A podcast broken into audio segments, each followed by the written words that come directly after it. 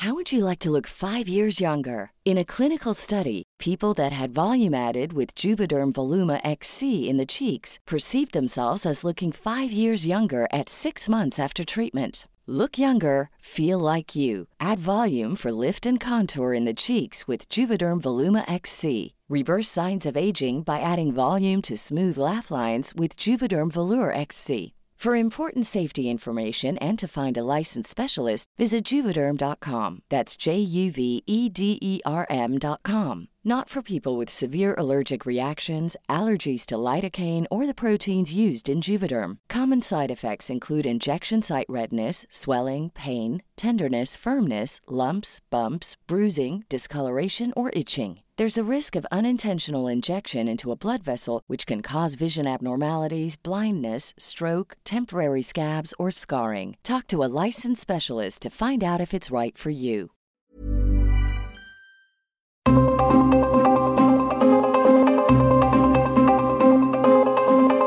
El Heraldo Radio presenta Zona de Noticias con Manuel Zamacona.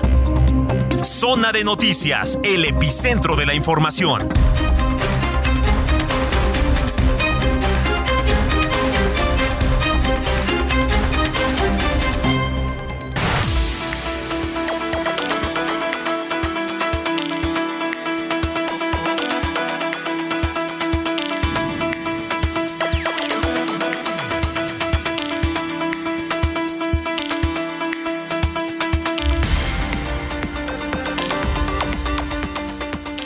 2 de la tarde en punto hora del centro de la República Mexicana. Señoras y señores, sean todos bienvenidos a esta emisión dominical de su programa Zona de Noticias a través de El Heraldo Radio. Tenemos bastante información. Les saluda a su amigo Héctor Vieira, en ausencia del titular de este espacio informativo, Manuel Zamacona, con quien le comparto ya lo puede escuchar también de lunes a viernes de 4 a 5 de la tarde a través de estos micrófonos y pues un fin de semana bastante cargado de información.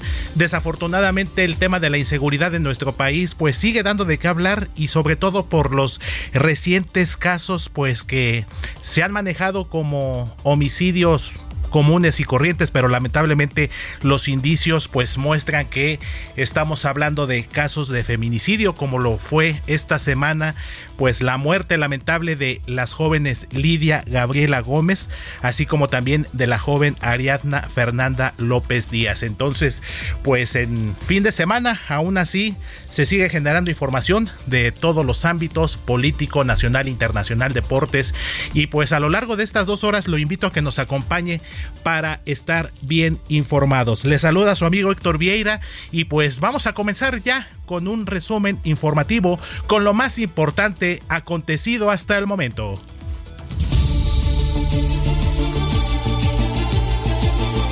Le informo que la Secretaría de Seguridad Ciudadana de la Ciudad de México anunció que fue detenida en Ecatepec, Estado de México, una mujer identificada como Vanessa N.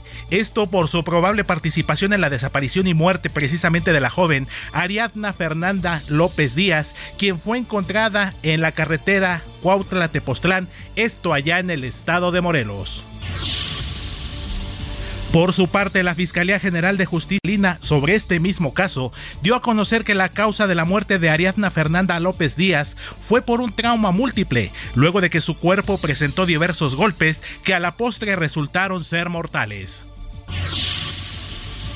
Y en temas del presidente de la República durante su gira de este fin de semana por Quintana Roo, precisamente el presidente Andrés Manuel López Obrador anunció que en tres semanas ya estará determinada la fecha para la inauguración de los primeros tramos del tren Maya, así como del nuevo aeropuerto internacional de Tulum llamado Felipe Carrillo Puerto, allá en la entidad quintanarroense.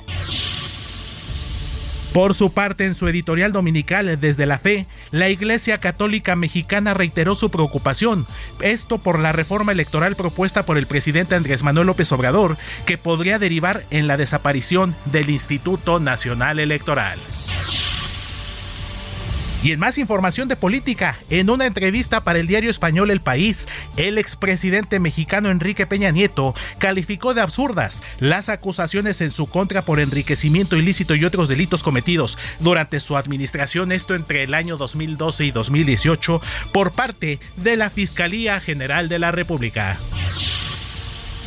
En temas de los estados, siete militares murieron y otro más resultó lesionado luego de que el vehículo en el que se transportaban se impactó contra un tráiler. Esto sobre la carretera Soto La Marina Rayones en el estado de Tamaulipas al norte de nuestro país.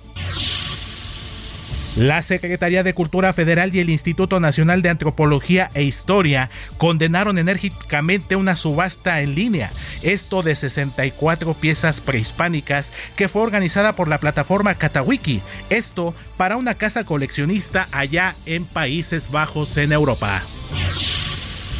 En temas de la capital, el diputado del PAN en el Congreso de la Ciudad de México, Diego Orlando Garrido, reconoció sus intenciones de competir como candidato a la alcaldía Gustavo Amadero en las elecciones de 2024. Cabe recordar que esta alcaldía es gobernada actualmente por Morena, bajo la administración de Francisco Chiguil Figueroa.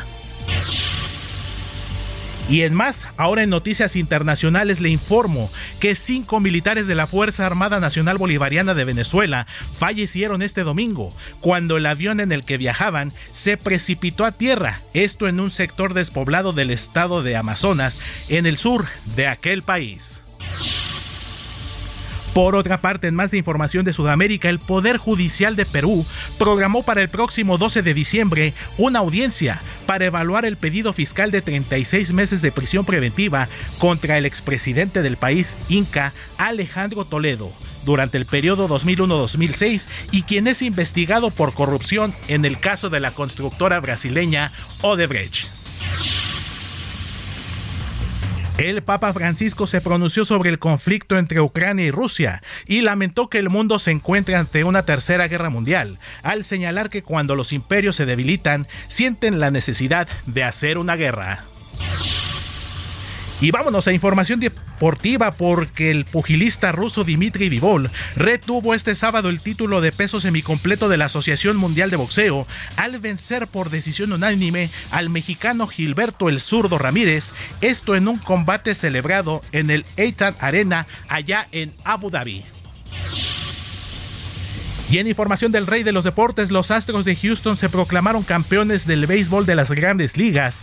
Esto tras vencer por cuatro carreras a una en el sexto juego de la Serie Mundial a los Phillies de Filadelfia, con lo que José Urquidi se convirtió en el decimoséptimo mexicano que se corona allá en la Gran Carpa. Y vámonos hasta el Servicio Meteorológico Nacional con mi compañera Berenice Peláez, quien nos tiene el reporte completo sobre las condiciones del clima para este domingo. Te saludo con gusto, Bere. Muy buenas tardes. Hola Héctor, es un gusto saludarlos e informarles que durante este día los sistemas meteorológicos que están incidiendo en el territorio nacional son un canal de baja presión que se va a extender sobre el sureste del territorio y el occidente del Golfo de México. También tenemos a la vaguada monzónica que se va a localizar cerca de las costas del Pacífico Sur mexicano y por otra parte el ingreso de humedad tanto del Océano Pacífico como del Golfo de México. Estos sistemas estarán originando lluvias significativas para este domingo eh, muy fuertes, esto es de 50 a 75 milímetros en Tabasco y Chiapas, lluvias puntuales fuertes en Puebla, Veracruz y Oaxaca, y algunos chubascos en Tamaulipas, el Estado de México, en Morelos, Guerrero, Campeche, Yucatán y también en Quintana Roo. Te comento también, Héctor, que respecto al pronóstico de viento, esperamos este día rachas de 40 a 60 kilómetros por hora en Nuevo León y Tamaulipas y se espera que respecto a las temperaturas estemos alcanzando máximas de 35 a 40 grados Celsius en los estados de Sinaloa, Nayarit, Jalisco, Colima, Michoacán, Guerrero, Oaxaca y también en Campeche. Finalmente, para el Valle de México, durante este día estamos esperando el incremento de la nubosidad ya hacia la tarde-noche, con baja probabilidad de lluvias aisladas en la Ciudad de México y algunos chubascos dispersos al sur del Estado de México. Estos podrían estar acompañados de descargas eléctricas estimamos una temperatura máxima para la Ciudad de México de 25 a 27 grados Celsius. Actualmente el Aeropuerto Internacional Benito Juárez reporta una temperatura de 23 grados Celsius. Hasta aquí el reporte del tiempo. Regreso contigo, Héctor. Muchísimas gracias, mi querida Bere. Pues los contrastes del clima en nuestro país, por un lado en el norte las altas temperaturas y por el otro lado en el sur, pues con lluvias, con bajas temperaturas. Sin lugar a dudas, a todos nuestros amigos que nos escuchan a lo largo y ancho de la República Mexicana, pues tomen sus previsiones para que no los sorprenda el clima este domingo. Muchísimas gracias, Bere. Que tengas excelente tarde. Igualmente, hasta luego. Hasta luego.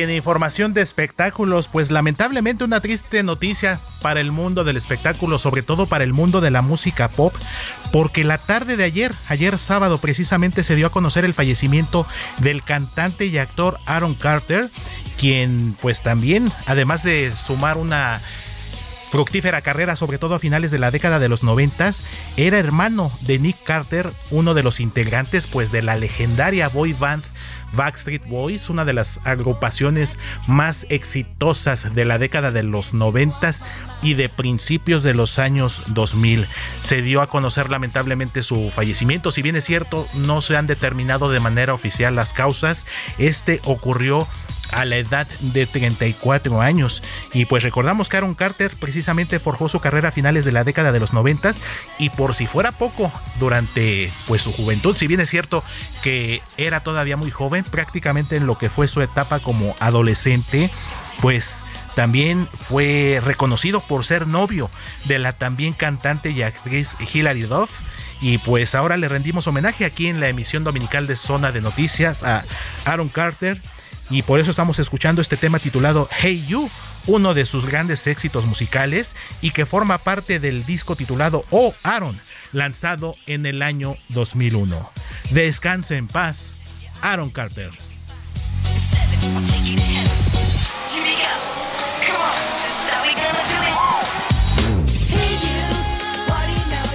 Heraldo Televisión, ahora también por Sky HD. Toda la programación de Heraldo Televisión a través del canal 161 de Sky HD. Noticias, deportes, entretenimiento, gastronomía y mucho más. Heraldo Televisión, en todo el país, ahora también por Sky HD.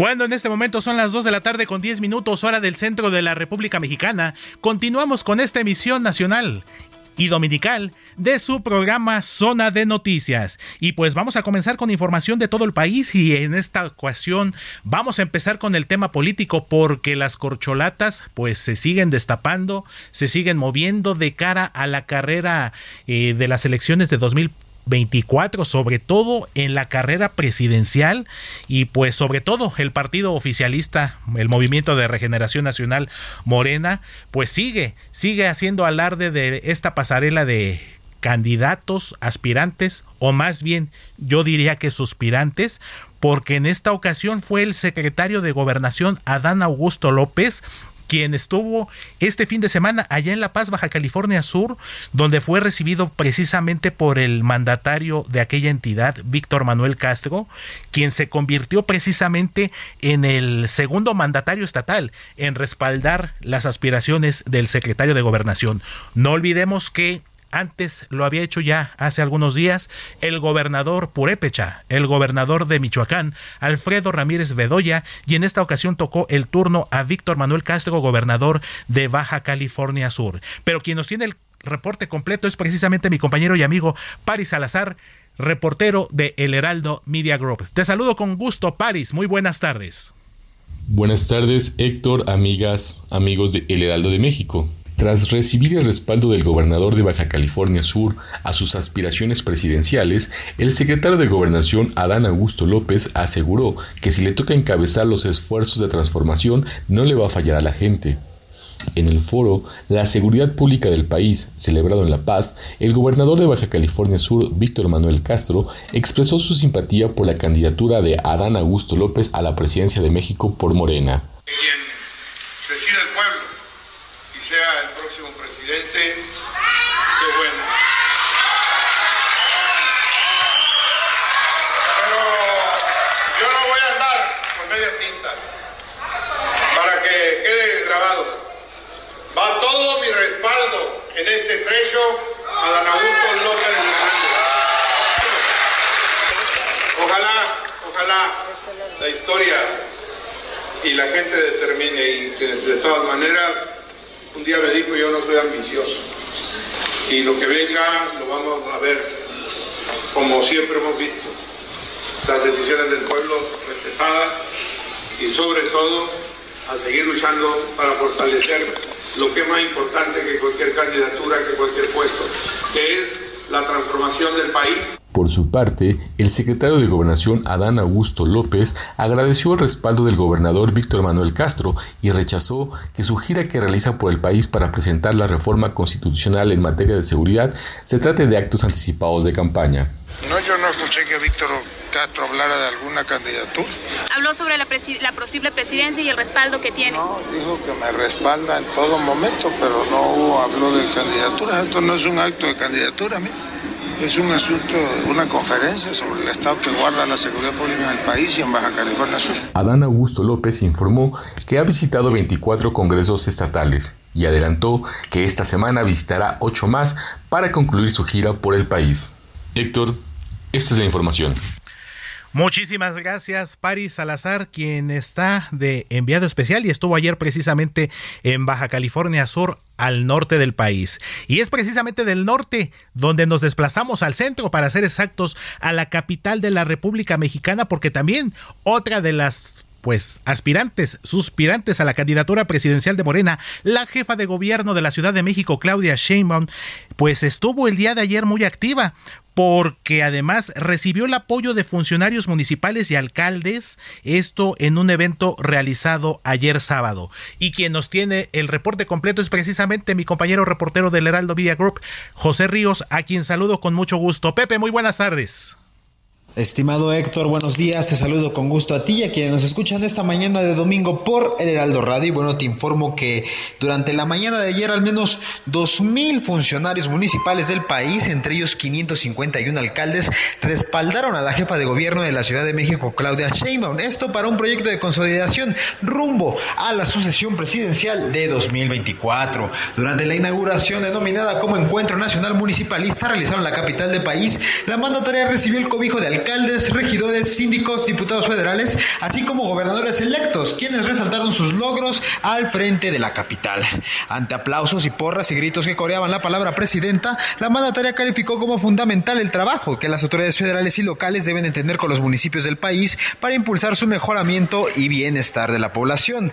En el encuentro, la dirigente de la Asociación de Autoridades Locales de México y Ediles de Camac, Mariela Gutiérrez, resaltó que el municipalismo en el país está consolidándose de manera histórica en conjunto con el gobierno federal. Y a su decir, en dos años apuntó que México será testigo de un hecho doblemente histórico, el cual es la llegada de la primera mujer al frente de la patria, pero lo más importante, la primera presidenta con experiencia de gobierno local. En el encuentro, Héctor, te informo que también, pues bueno, los, los reunidos, los, los funcionarios que se reunieron en este encuentro, pues se tomaron una foto donde pues mostraron el músculo rumbo a lo que te comentaba la sucesión presidencial del próximo 2024. Ese es el informe que te tengo, Héctor. Buenos días.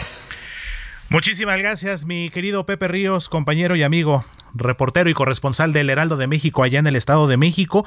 Y es precisamente la jefa de gobierno capitalino, Claudia Sheinbaum, una de las figuras políticas que más activa ha estado en las últimas semanas. Y no solamente por estos actos que para muchos son considerados como anticipados de campaña, sino también bajo su mandato como mandataria de la Ciudad de México. Y pues antes de este evento del que nos comentaba mi compañero Pepe Ríos, pues realizó una visita que se está volviendo habitual los fines de semana. Porque más temprano el día de ayer, la jefa de gobierno Claudia Sheinbaum visitó los trabajos de remodelación de la línea 1 del metro y anunció que la colocación de las vías en el tramo Salto del Agua Pantitlán, que es el que se encuentra actualmente cerrado como parte de este plan maestro de renovación, pues ya registra un avance del 85%. Y quien tiene el reporte completo es precisamente mi compañero y amigo Carlos Navarro, a quien saludo con mucho gusto. Charlie, muy buenas tardes. Buenas tardes, querido Héctor. Te saludo con gusto a ti, al auditorio y te comento que la modernización de la línea 1 del sistema de transporte colectivo Metro avanza. En este caso, la instalación de vías en la línea rosa tiene ya un avance del 85%. Como parte de sus visitas de supervisión de obra, la jefa de gobierno Claudia Sheinbaum informó este porcentaje en los trabajos en el tramo Pantitlán Salto del Agua que comprende la primera fase de modernización de esta línea. Escuchemos. Ya llevamos cerca del 85% de todo el tramo de la primera fase y aquí en esto que pueden ver ahí va a ir la barra guía, que es donde va la alta tensión, y poco a poco se va a ir colocando.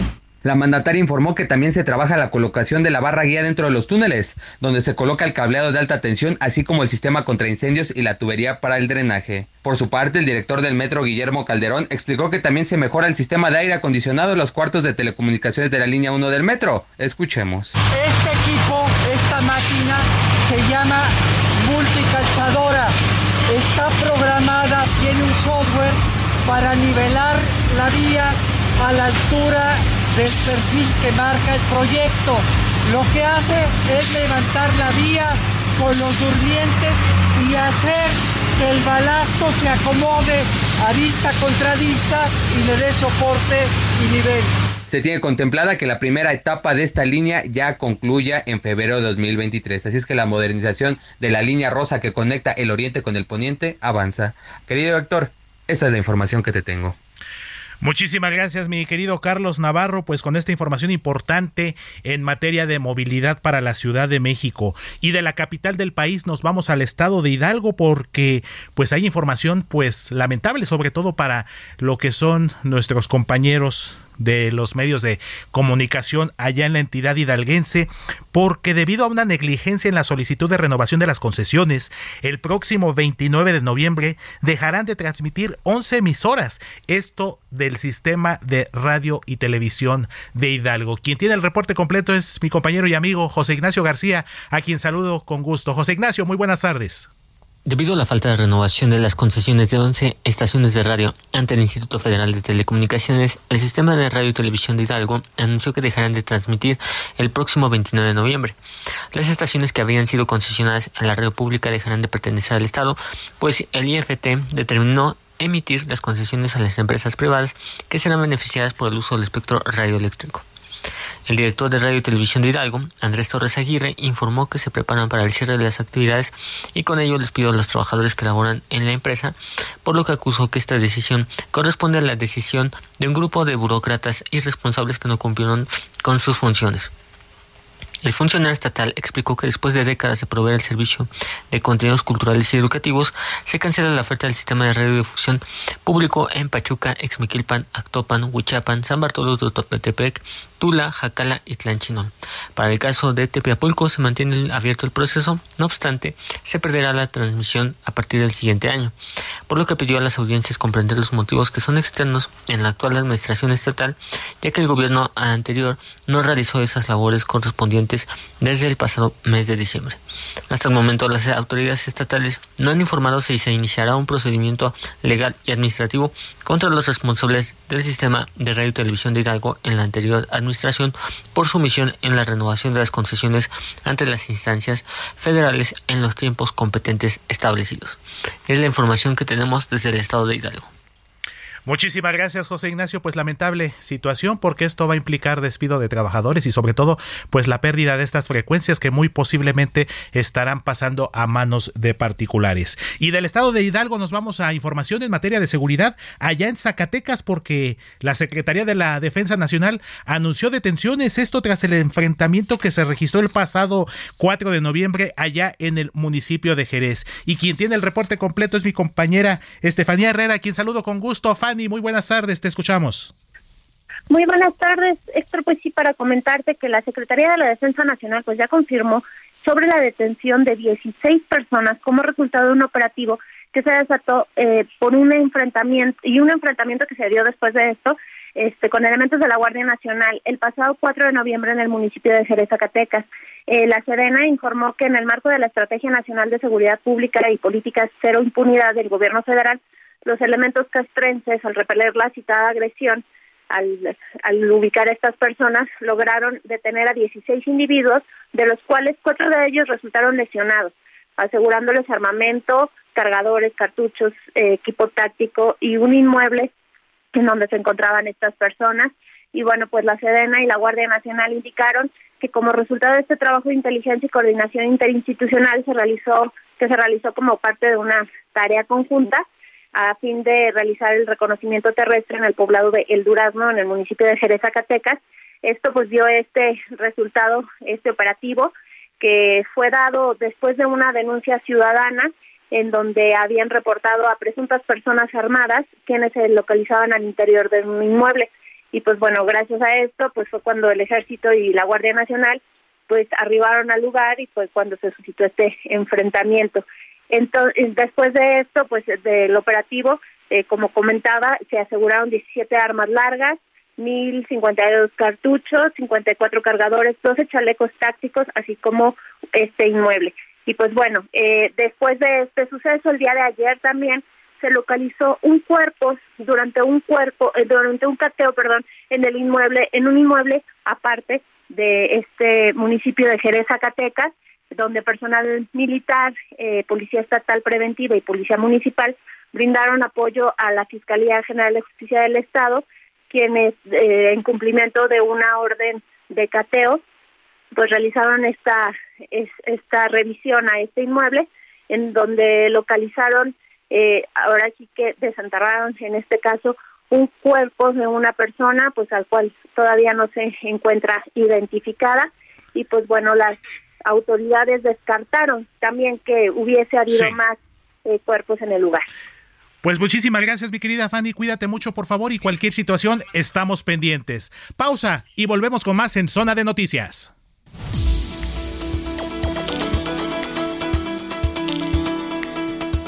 Vamos a una pausa y regresamos con Manuel Zamacona a Zona de Noticias.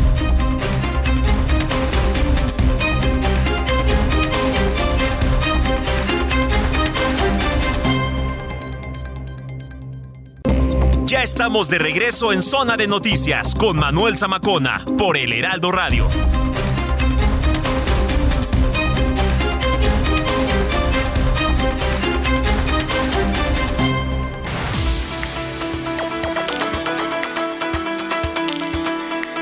Las 2 de la tarde con 30 minutos, hora del centro de la República Mexicana, y estamos comenzando este segundo bloque informativo aquí en la emisión dominical de su programa Zona de Noticias. Le saluda con gusto Héctor Vieira, a nombre de Manuel Zamacona, titular de este espacio informativo, a quien le recuerdo, ya puede escuchar también de lunes a viernes, de 4 a 5 de la tarde a través de los micrófonos del Heraldo Radio y además los sábados y domingos en el horario ya tradicional de 2 a 4 de la tarde. Y pues vamos a retomar la información, la información que ha acontecido en los últimos días, en las últimas horas, pero lamentablemente pues es inevitable no hablar de esta situación que pues nos ha dolido a todos como sociedad, como seres humanos, estos recientes feminicidios de estas jóvenes eh, Ariadna y Lidia. Eh, pues es son un reflejo desafortunadamente de la sociedad que pues se ha descompuesto la pérdida de valores y que desafortunadamente pues ponen en evidencia que pues ser mujer en este país es una situación lamentablemente y no tendría por qué ser así, es una situación de alto riesgo.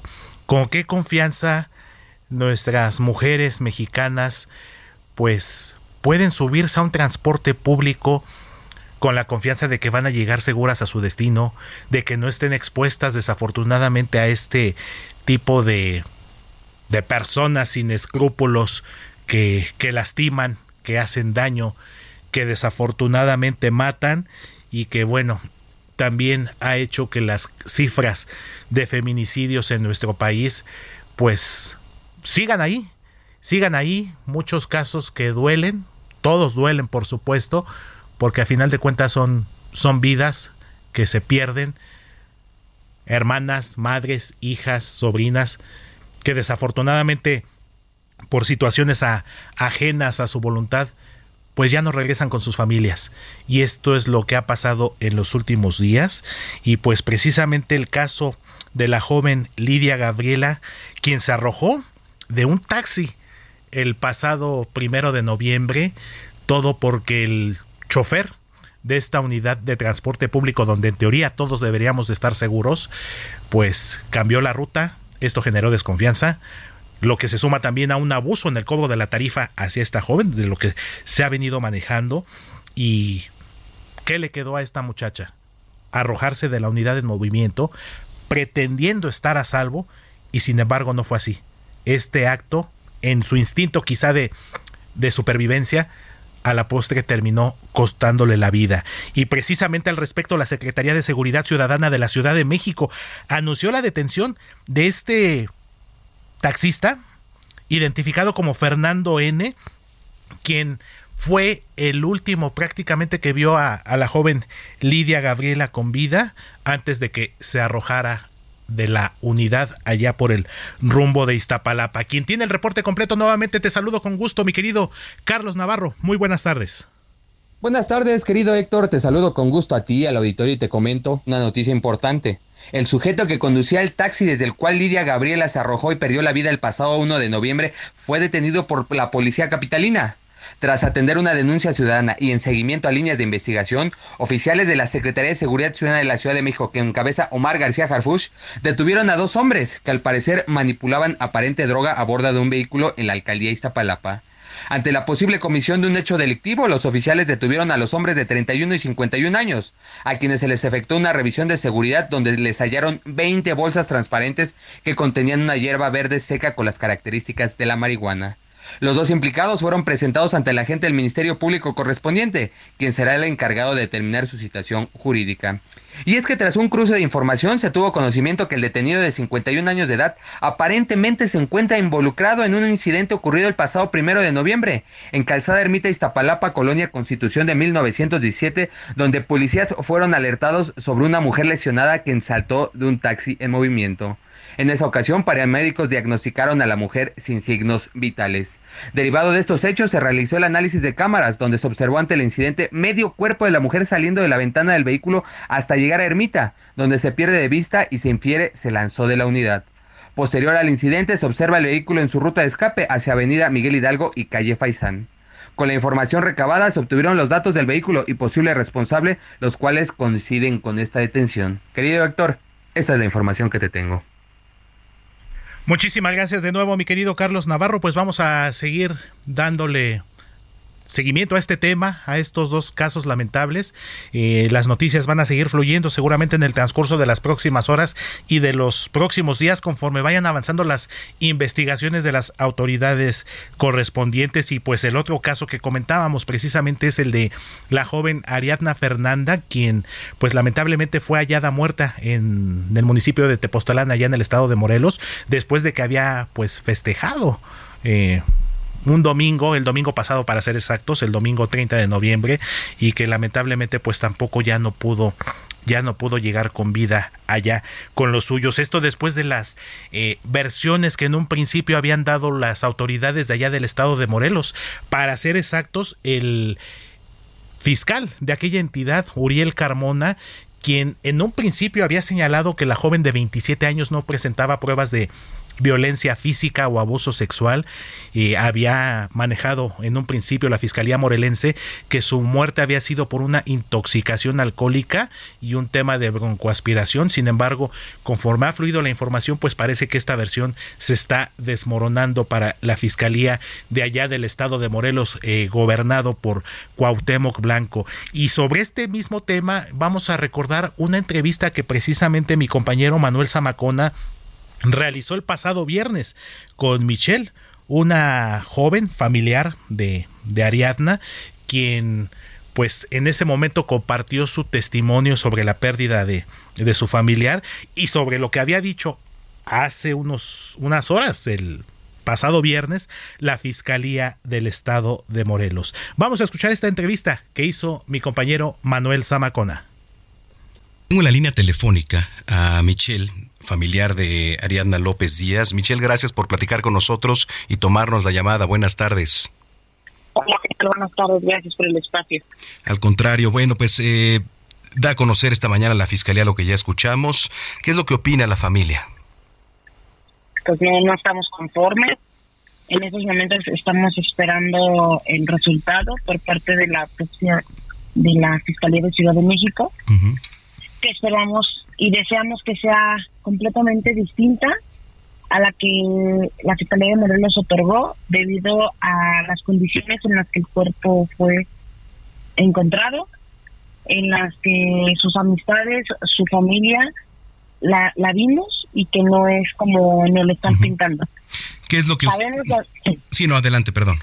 Ah, eh, sabemos de antemano eh, la, la razón que haya sido, eh, si fue, si se comprueba como lo dijeron científicamente, que esa fue la razón, el medio, la razón por la que ella llega a- al estado de Morelos de esa manera, no, no, no la aprobamos, no la queremos y no la aceptamos. ¿Qué es lo que se deduce dentro de ustedes, dentro de la familia, Michelle? No, es, daría información incorrecta, errónea y no quiero divagar en, en lo, en lo que yo pueda pensar o en lo que mi familia pueda pensar. Correcto. Queremos Oye, esclarecer completamente todo. las autoridades hasta el momento, ¿qué les han dicho? Este, aproximadamente cuándo se les darían los, estos resultados, etcétera. Nos indican que el día de hoy no hay un horario específico, esperábamos el cuerpo eh, a partir de las 2 de la tarde, no, no, ha- no ha sido entregado, entonces no tenemos información concreta. Correcto. Los. ¿En dónde se encuentran ustedes en este momento, Michelle? Eh, yo me encuentro en estos momentos en, la- en el velatorio con mi familia y las amistades de, de, de Fer, de Ariadna. Se encuentran sus hermanos eh, con ella en, en la fiscalía. Correcto. Entonces, eh, lo que nos comentaste en un principio, lo que sí es que pues no están de acuerdo con la versión que se da esta mañana por parte de la Fiscalía de Morelos. Así es, no estamos de acuerdo, no la aceptamos y, y vamos a, a pelear porque, porque se haga justicia por ella. Michelle, eh, si lo permites, pues estar en comunicación eh, para ver si pues más adelante en otros espacios el día de mañana podemos hacer contacto contigo para darle seguimiento. Claro que sí. Muchas gracias. Es Michelle, familiar de Ariadna López. Pues sí, qué difícil, ¿eh? Qué difícil. eh, se encuentran versiones y como fue encontrado el cuerpo, es difícil no creer que fue otra cosa, ¿no? Pues esto fue lo que comentaba precisamente la joven Michelle, familiar de la joven Adriana, quien Ariadna, quien falleció lamentablemente esta semana. Entonces, pues esta versión que en un principio dio la Fiscalía General de Justicia del Estado de Morelos, pues está desmoronando. Esto porque ya este domingo precisamente la Fiscal General de Justicia de la Ciudad de México, Ernestina, Ernestina Godoy Ramos, informó que Ariadna Fernanda López Díaz, de 27 años de edad, murió debido a un trauma múltiple. Esto con la participación de al menos dos personas que, como mencionamos en un principio, pues ya ya están detenidas y pues se va a determinar y se tiene que determinar su situación legal en las próximas horas, en los próximos días, en el feminicidio de esta joven. Y pues lamentablemente no son los únicos casos de violencia que todos duelen, como lo reitero, porque también en el interior de la República, pues también eh, se dio un caso muy difícil, muy duro para ser exactos allá en el estado de Veracruz, porque dos mujeres y un hombre fueron asesinados a balazos y recibieron el llamado tiro de gracia, esto en las inmediaciones pues de una carretera nuevamente, la carretera Coatepec-Tlaltetela allá en el estado de Veracruz. Y quien nos tiene el reporte completo es precisamente mi compañero y amigo Juan David Castilla, corresponsal del Heraldo Media Group allá en el estado de Veracruz. Te saludo con gusto Juan David, muy buenas tardes.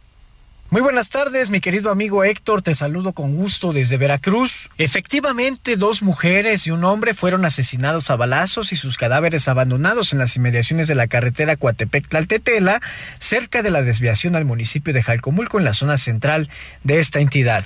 Las tres personas tenían aproximadamente 35 años de edad y eran originarias de la localidad Tuzamapan, municipio de Coatepec, ubicado a unos 10 kilómetros de la ciudad de Jalapa, la capital. Las chicas fueron identificadas la noche del viernes 4 de noviembre como Rosario y Teresa, con domicilio en la colonia San Luis. Sin embargo, aún se desconocen los generales de la tercera víctima. El cuerpo del hombre continúa en el servicio médico forense y se espera que en las próximas horas sea plenamente identificado. Los cadáveres fueron encontrados entre cañales a unos 200 metros de la carretera que comunica a los municipios de Coatepec y Tlaltetela, cerca de Jalcomulco, una zona turística conocida por actividades de aventura en el río Los Pescados. Al sitio arribaron elementos de la la Policía Municipal, de la Secretaría de Seguridad Pública y de la Fiscalía General del Estado.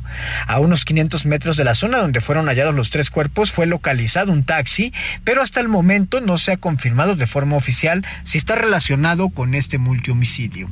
El personal de la Dirección General de Servicios Periciales y de la Policía Ministerial iniciaron las investigaciones para la búsqueda y localización de los agresores. Cabe recordar que el pasado primero de junio fueron hallados los cuerpos de cuatro varones en un camino de la localidad Municipio de Apazapan, en la misma zona mencionada. Se trató de personas que habían sido reportadas como desaparecidas desde el 30 de mayo, entre ellos un menor de edad, quienes fueron encontradas en las inmediaciones de la carretera Jalcomulco-Apazapan, donde los cuerpos también tenían el tiro de gracia. Este es el reporte desde Veracruz, mi querido amigo Héctor. Que tengas excelente tarde, te mando un abrazo. Muchísimas gracias, mi querido Juan David Castilla, corresponsal del Heraldo Media Group allá en el estado de Veracruz. Y bueno, vamos a dejar un poquito estos temas duros que no podemos dejar pasarlos desapercibidos. Vamos a darle un giro a la información, algo más pues más ameno en este domingo 6 de noviembre. La Ciudad de México tiene información en materia deportiva y una importante oferta eh, al respecto. Y mi compañero Manuel Zamacona entrevistó al titular del Instituto del Deporte Capitalino, Javier Hidalgo, y esto fue lo que nos dijo.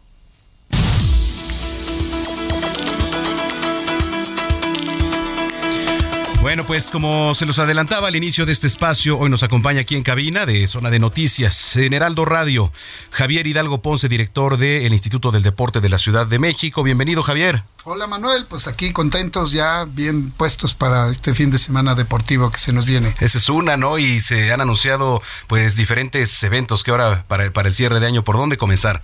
Pues mira, traemos eh, eh, bici, que es muy importante, traemos box, traemos eh, carreras, que también un anuncio muy importante. Traemos eh, artes marciales, que ese no lo anunciamos, que aprovecho para, para disculparme porque traemos un evento muy, muy importante. Y béisbol, que va a ser algo de trascendencia mundial. Sí, efectivamente. tú ¿Con, dinos. con qué empezamos? Digo, Bueno, el yo he jugado toda mi vida béis, ¿no? Soy un amante del rey de los deportes, entonces, este, si quieres comenzamos. por. Bueno, eh, viene algo importante del BASE porque es el Mundial de BASE 5. El BASE 5 es como la versión de, digamos, del tochito para el fútbol americano y la cascarita para el fútbol soccer. Sí. Pero tiene ya una trascendencia mundial. Y, es, y viene el Mundial de Base aquí con, con representantes de 12 países de los cinco continentes. Empieza ya se está, oye, si van al Zócalo, ya está la instalación, se van a instalar dos estadios en el Zócalo de Base 5 y cuatro canchas donde la gente va a poder participar. Entonces, va, una parte eh, se va a desarrollar el Mundial de Base y otra parte del Zócalo se va a aprovechar para poder este, Macanear, practicar. ma- Pero no, pero no es macanado porque es con la mano. Es ah, es con sin razón. pitcher y sin catcher. Sino solamente juegan cinco jugadores, tres mujeres y dos hombres, o tres hombres y dos mujeres, por eso se llama Base 5, eh, pero tiene sus entradas y todo es muy dinámico. Es una versión muy dinámica del base que nació en, en La Habana, Cuba, que ya ves que son Sí, bien beisboleros. ¿no? Entonces, este, y hoy pues se viene a hacer el mundial que en el Zócalo y donde van a van a participar también visores de las Olimpiadas porque es posible que se jale el Base 5 para para, ser deporte olímpico. Entonces, pues suena interesante, está la, la asociación de la Federación Mundial de Base aquí ya presente, ya llegaron los jugadores de todos los países, están entrenando, se inaugura este próximo 7 de noviembre a las es el Es lunes lunes. A las 5 de la tarde para quien ande por el Zócalo y, y también pues va, va a durar toda la semana, se termina la final el día 13 de noviembre. Ok, y esa es una del béis. Me voy a dar una vuelta y me voy a echar un clavado en las reglas a ver qué tal está ese tema. Después, ¿qué, La, qué más? la bici, la bici, sin duda la, la bici, bici. bueno, va a tener un alto impacto porque eh, aquí se nos había caído ya la bicicleta de ruta, pero ya se reanima con el Tour de France, que es un ah, recorrido de 60 y de 120 kilómetros sobre insurgentes y periférico. Es el 20 de noviembre. Empieza en el Ángel de la Independencia y acaba en el Campo Marte. Es una ruta que pues que casi está a punto de terminarse las inscripciones, solo quedan unas cuantas y eh, sí vamos a, a dar cortesías pero con una carrera que se hace una semana antes, que se llama Fórmula B1, que es en el autódromo de Hermano Rodríguez. donde hay cinco categorías eh, para jóvenes, para mayores de 40 y una libre donde es así, la libre pues se van a sortear. Pero para las primeras, tanto en hombre como en mujeres, para los primeros lugares, para este gran evento de talla internacional que es el Tour de France y que es el 20 de noviembre. Oye, digamos en su versión Ciudad de México. Su versión Ciudad de México. Tour de sí. France. Qué interesante esto en cuanto al ciclismo. Box también creo que iba a haber. Bueno, de box eh, vamos a tener eh, eh, una sorpresa para inaugurar un gimnasio que va a ser un semillero. Ese se lo, lo reservamos como para diciembre. Para ¿eso es para pero- diciembre? Pero va a estar padre. ¿Y por qué zona más o menos se por la podría hacer? doctores Por la doctores. en la doctores va a estar este un semillero increíble que este, que nos está quedando para que está haciendo la jefa de gobierno pero eh, para los box los gimnasios urbanos estos que son al aire libre lo que eh, estamos haciendo es una dinámica donde vamos a rifar los guantes firmados por los campeones en la clase masiva de box tenemos dos guantes gigantes firmados por Andy Ruiz por la chiquita González por más de 20 campeones son guantes certificados de valor pues invaluables porque son de un de- son, son de, de ese momento que fue la clase masiva pero que nos van a servir para que se equipen los gimnasios urbanos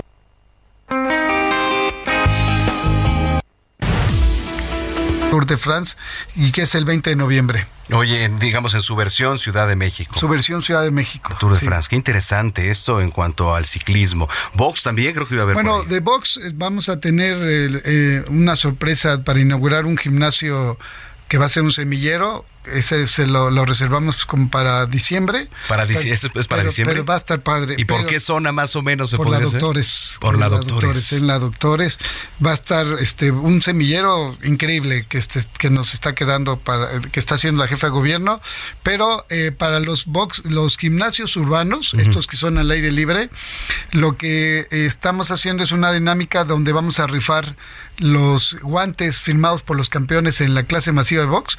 Tenemos dos guantes gigantes firmados por Andy Ruiz por la chiquita González por más de 20 campeones. Son guantes certificados de valor pues invaluables porque son de un de- son, son de, de ese momento que fue la clase masiva pero que nos van a servir para que se equipen los gimnasios urbanos. Entonces ellos van a, a- a ofrecer por 50 pesos estos estos boletos de Perfecto. Entonces todo esto se va a abonar a los gimnasios. urbanos todos los gimnasios que ven uno en la calle que son Ajá. al aire libre esos son los que para los que van a participar en esta en este que va a ser el primer porque tenemos otro par de guantes ahí guardaditos para el segundo gran rifa de guantes y es en, en ayuda directa se va a equipamiento directo de estos gimnasios urbanos Correcto.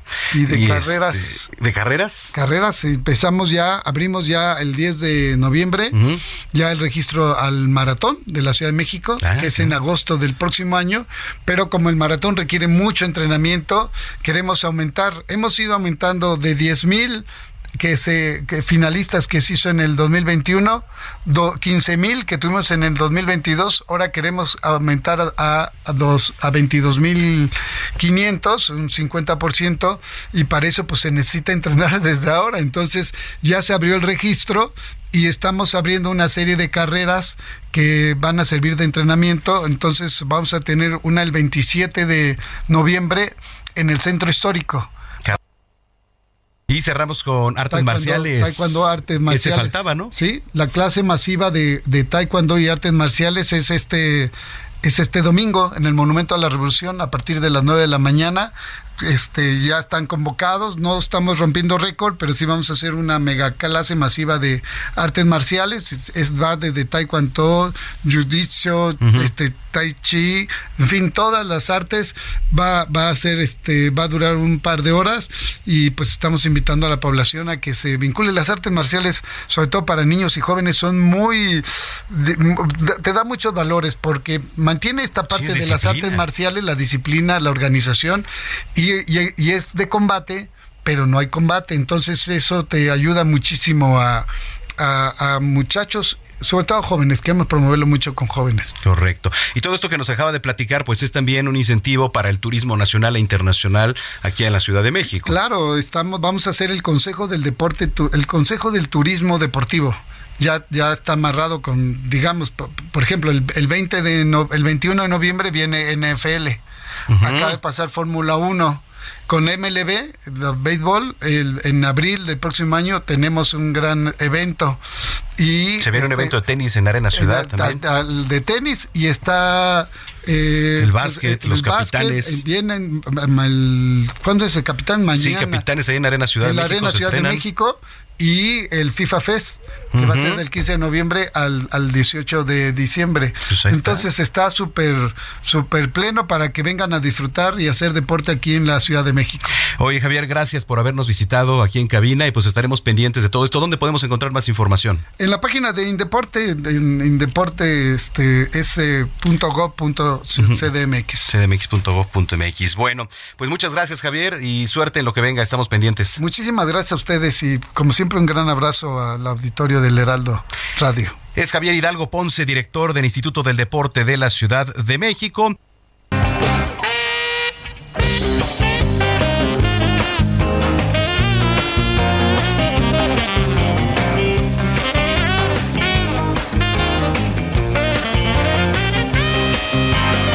Dime por qué preguntas cuánto te he echado de menos.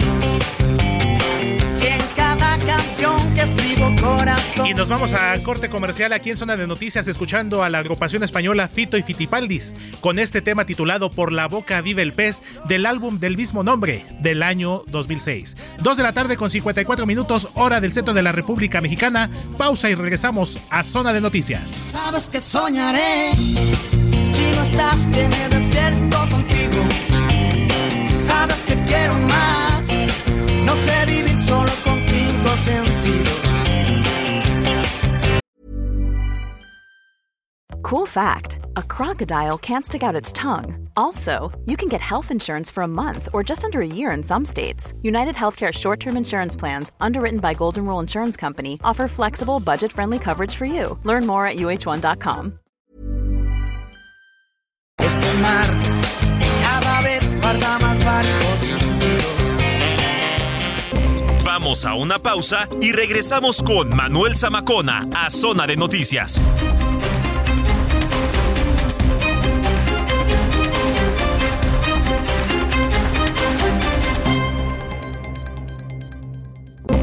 Ya estamos de regreso en Zona de Noticias con Manuel Zamacona por El Heraldo Radio.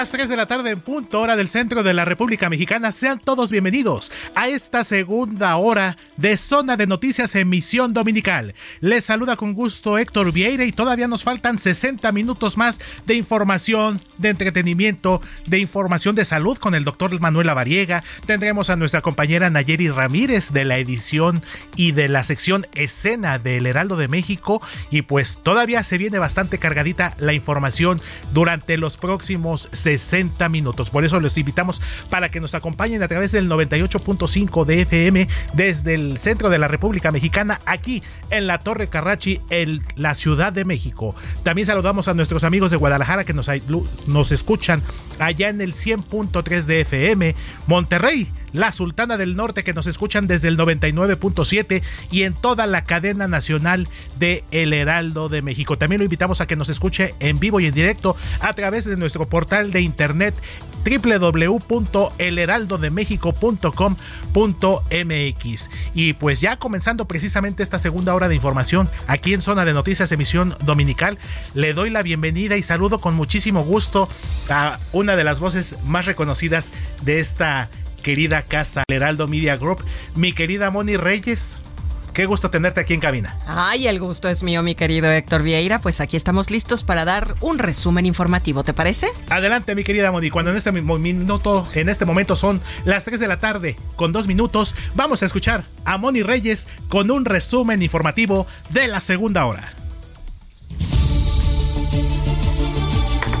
Esta tarde, durante un mensaje a medios, Ernestina Godoy, la fiscal de justicia de la Ciudad de México, informó que tras una nueva necropsia practicada al cuerpo de Ariadna Fernanda López Díaz, se ha determinado que esta presenta golpes, por lo que la causa de su muerte fue un traumatismo múltiple clasificado como mortal y no debido a una broncoaspiración como se mencionó en un principio cuando fue localizada abandonada en Tepoztlán, Morelos. La fiscal capitalina señala que actualmente cuentan con elementos suficientes para determinar que en el feminicidio de Ariadna participaron al menos dos personas, de las cuales una mujer ya fue detenida. Se trata de Vanessa N.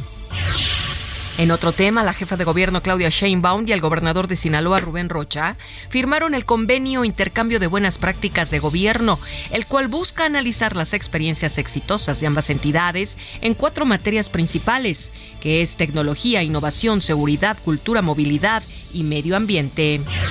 La Fiscalía de Estados Unidos mostró su rechazo a una solicitud de la defensa del exsecretario de Seguridad de México, Genaro García Luna, que pidió que le sean retirados los cargos de narcotráfico por su supuesta colaboración con el cártel de Sinaloa durante el sexenio de Felipe Calderón. El subsecretario de Derechos Humanos de la Secretaría de Gobernación, Alejandro Encinas, defendió las indagatorias de la Comisión para la Verdad Ayotzinapa, que busca esclarecer la desaparición de 43 estudiantes normalistas en 2014, afirmando que hay una intensa campaña que pretende desacreditar el trabajo. El senador Israel Zamora Guzmán solicitó a la Secretaría del Medio Ambiente de la Ciudad de México que en coordinación con las 16 alcaldías realice campañas masivas para promover la recolección y el manejo de residuos fecales de mascotas como una de las principales acciones de limpieza y mantenimiento de parques y jardines en la capital del país. Mucha atención, el próximo miércoles a las 17 horas se realizará por primera vez en Ecatepec, en el Estado de México, un simulacro por emergencia hidrometeorológica en la zona de San Andrés de la Cañada, que es una de las de mayor riesgo cuando se presentan lluvias torrenciales en la Sierra de Guadalupe. Como parte del inicio de la temporada invernal en el país, el secretario de Turismo en Guerrero, Santos Ramírez, recibió en el Aeropuerto Internacional de Ixtapas y Guatanejo a los pasajeros que arribaron a dicho destino provenientes de Estados Unidos y Canadá. Siete militares perdieron la vida esta mañana en un accidente carretero ocurrido en Soto La Marina y dos elementos se encuentran heridos. La Fiscalía General de Justicia de Tamaulipas informó que elementos de la Secretaría de Seguridad Pública ya detuvieron a una persona probablemente relacionada con los acontecimientos. Atención, si usted va circulando en este momento por la carretera México-Cuernavaca a la altura del kilómetro 34, dirección Ciudad de México, hay reducción de carriles debido a un accidente vial, un choque por alcance. Le sugerimos manejar con precaución. Y es momento de pasar a información internacional con Gerardo Mondragón. ¿Cómo estás, Gerardo? Adelante con este reporte. Hola, Moni, muy buenas tardes. Te comento que un avión de pasajeros Precision Air se estrelló este domingo en el lago Victoria, en Tanzania, cuando intentaba aterrizar en el aeropuerto de la ciudad de Bukoba, en medio de un clima tormentoso. En el incidente murieron al menos 19 personas de 39 pasajeros, incluido un menor y cuatro tripulantes, confirmó el primer ministro del país, Kassim Majaliwa. En tanto, la presidenta de Tanzania, Samia Suluhu Hassan, pidió calma mientras continúa la operación de rescate. Rápidamente, Moni, te comento que me llegó información donde Jack Dorsey, cofundador y exdirector ejecutivo de Twitter, pidió disculpas este sábado al personal de la empresa por hacer crecer demasiado rápido la red social, un día después de que el nuevo propietario, Elon Musk, despidiera aproximadamente la mitad de los 7.500 empleados. Muy bien, muchas gracias. Es la información Gerardo. que tengo, muy buen día. Buen día y la Conferencia Internacional sobre el Cambio Climático abrió hoy en el balneario egipcio de Sharm el Sheikh entre llamados de alarma contra el calentamiento del planeta y con un gran nerviosismo por el desabastecimiento energético. Por cierto que el gobernador de Nuevo León, Samuel García, ya viajó a Egipto para participar en esta búsqueda de acciones que permitan la descarbonización del medio ambiente y la preservación de los ecosistemas. Y ahora sí vamos a escuchar qué sucede en el ámbito del entretenimiento con Diego Iván González. Diego, ¿cómo estás? Adelante. Hola Moni, buenas tardes. Pues te comento, estamos escuchando el nuevo álbum de Drake 21 Savage titulado Her Loss, el cual ha acaparado el top 20, 20 en todas las aplicaciones de streaming en Estados Unidos. Además, el álbum colaborativo de los artistas ha alcanzado el número uno en 92 países diferentes, como el álbum más escuchado diariamente. 92 de los 92, 92 países. O sea, ha sido un rotundo éxito el del canadiense y el del británico, que la verdad sigue dando de qué hablar. Más que nada por la polémica que ha generado Drake con algunas barras hacia algunos de sus artistas. Eso es lo que tengo para ti, Moni. Vamos a subirle el volumen, ¿no? Exacto, súbele. Muchas Alex. gracias. Gracias. I was fucking with this little whoa, I think she bi. Tweaking the six, God is coming back. Back outside, boys told the 70 on the strip, I'm ready to die. Cutting the Y para finalizar, les informo que de acuerdo a Comscore y a Google Analytics, hoy celebramos que durante los meses de agosto y septiembre, el Heraldo de México sigue siendo el grupo de medios digitales más grande de México y líder en el país con 80 millones de usuarios únicos, por lo que tenemos que decirles a todos ustedes, nuestros radioescuchas del Heraldo Radio, muchas gracias por su confianza.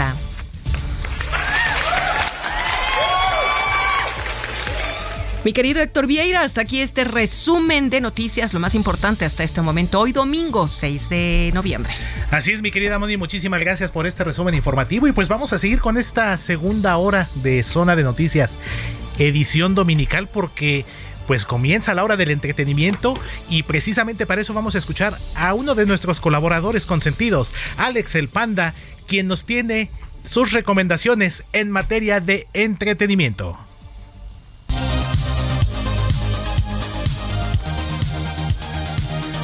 Yo soy Alex el Panda y estas son las series impausables de la semana.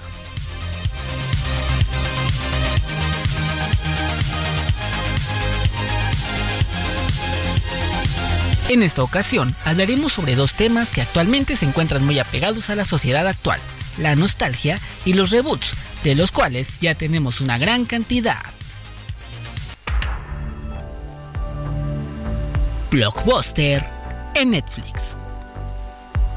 En esta serie seguiremos a Timmy John y a su personal, encargados de atender la última tienda blockbuster en el mundo, en una época donde las plataformas streaming dominan el mercado. Timmy y su apego al mundo analógico, junto a la idea de que es mejor retomar el contacto humano que había al momento de entrar a rentar o comprar el blockbuster, luchará por sacar a flote el negocio junto a sus amigos. Realizarán todo tipo de estrategias para poder conservar su empleo y demostrar que lo retro sigue estando de moda. Reboot en Star Plus. En un mundo donde los reinicios o reuniones de las series más importantes de la época están a la vuelta de la esquina, Hulu nos entrega una sitcom donde veremos el regreso de Steve Ray Up, una serie de los 2000 donde tendremos la reunión un poco forzada por parte de los actores que tendrán que enfrentar los problemas que han tenido con el paso de los años. Además de que las épocas ya no son las mismas y han hecho que algunas de las cosas de las que se rían antes ahora no sean. Lígalo con el ID de vistas.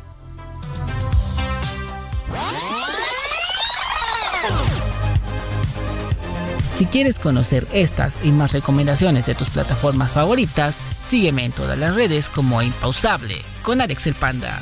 Cuídense mucho. Bye.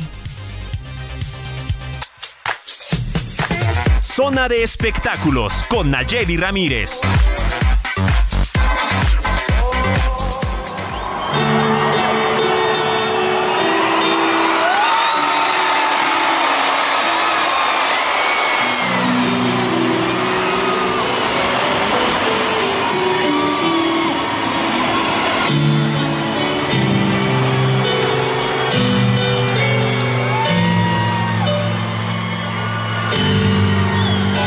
Estamos escuchando, mi querida Nayeli Ramírez, editora de la sección Escena del Heraldo de México? Te saludo con gusto, amiga. Muy buena tarde. Hola amigo, ¿cómo estás? Un gusto de platicar contigo. Ahora te dejaron ahí la chamba para que la saques adelante, amigo, como siempre. Así es, mi querida Naye, pero siempre con el gusto y pues en esta ocasión muy especial poder platicar contigo ahora pues con toda la información que ha fluido en materia de espectáculos, este concierto de Caifanes que se llevó a cabo anoche. A ver, platícanos, Naye, ¿qué, qué tal estuvo? ¿Cómo se puso? Pues fíjate que estuvo bastante bueno. Ellos venían de haberse presentado en el Festival Cervantino, hubo alguna polémica por ahí de, de que este, se habían puesto un poco, un poco exigentes, pero bueno, yo creo que se reivindicaron aquí en el Palacio de los Deportes. La verdad es que creo que sí fueron muchos fans porque eran 17 mil personas y de repente, o sea, se, se callaba la voz de Saúl porque la gente en una sola voz cantando todos los éxitos, como ya sabes, pues más de 30 años esta banda tiene en la industria y sobre todo en, el con este género de rock, entonces cantaron todos sus éxitos, la célula que explota, los dioses ocultos, como siempre haciendo como un poco la voz ante estas injusticias y todo esto que está pasando en nuestro país, la violencia, los feminicidios, en contra de, las desapariciones. Entonces veíamos acompañados a, su actuación en las pantallas se proyectaban eh, fotos de las marchas en contra de la violencia, de algunas víctimas de feminicidios. Entonces ellos siempre han estado como muy, muy, muy eh, a favor de luchar contra contra la violencia y, apoyando este tipo de activismo.